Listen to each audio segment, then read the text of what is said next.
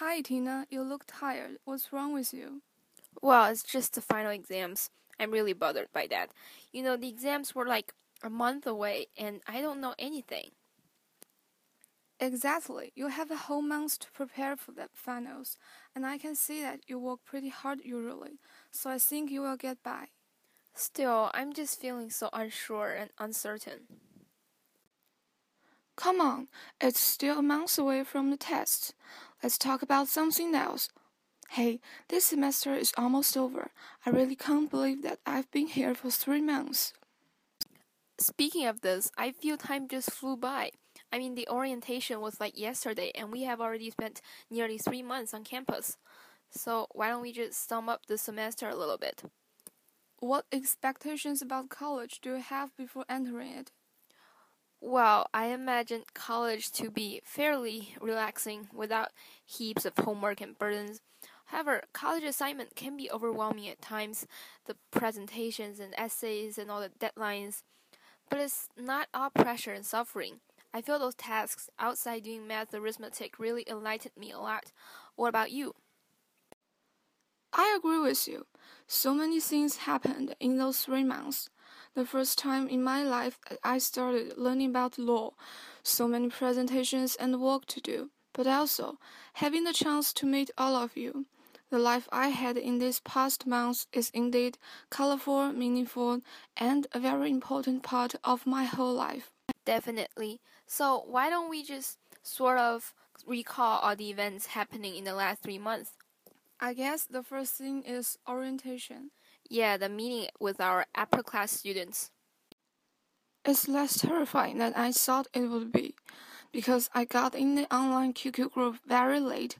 I'm not very familiar with other students, but it seemed that they have known each other for many days, and I don't really remember how other people introduced themselves. I was sitting very far away from the platform. So I guess I just thought that everyone is very friendly and nice, and I didn't know most of them.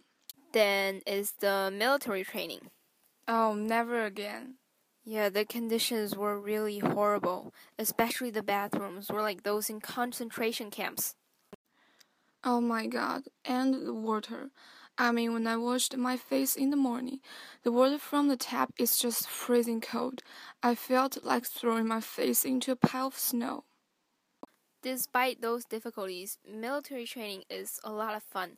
I remember we have 13 girls in a rather cramped room. We share the so called mooncakes, though they don't look like normal ones, and we play the game Who's the Spy? We share snacks. Yes, many good memories from those horrible days too. I lived and stood side by side with my friends. We laughed, and every day I asked my friend the question, What time is it now? for thousands of times. Next will be the first day of class.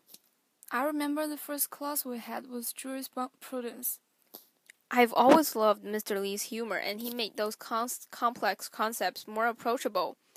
Uh, what else? Uh, the great campaign was 100 clubs, not regiments. Yeah, that Wednesday afternoon at the plaza of our school, I was kind of shocked at the unbelievable warmth. And the interviews is literally the very first interview in my life. I remember being really nervous for the first time, but things got better after I went through like 10 interviews. 10 interviews? You must have a lot that you want to join. Well, we are all different, and it's really about making the choices that are right for yourself. Well, I want to experience more in college. What about you? Yes, I know what you're talking about. You mean you want to have a different relationship that you had never had with a special someone, right?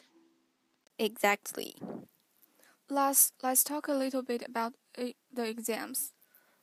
Well, I'm desperately in need of help. Can you give me some advice on easing those burdens? Maybe just try not to think about it as such a life changing problem, and also be aware that college life is really about doing things that are different and new to you.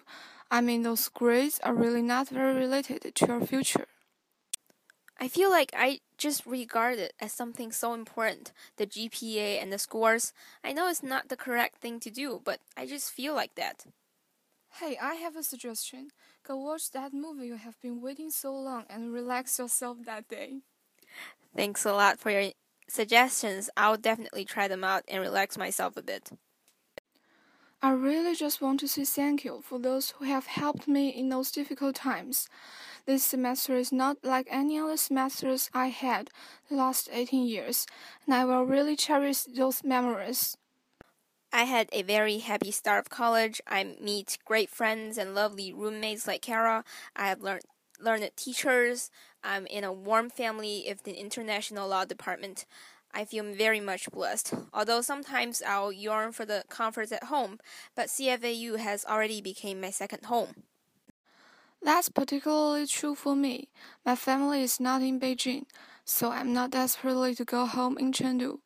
It's been one hell of a ride, but I think everyone is homesick already. I think college is a crucial part of my life. I have the opportunity to try something new, to have more free time for myself, and explore more about the world.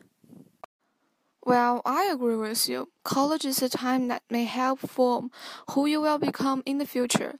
It really affects your life, the people you hang out with, the things you learn, the struggles and pain you push through. They are very important to you. That's pretty much all about the review part. Thank you for your support to the Babel and CBS. We are very happy to be part of this.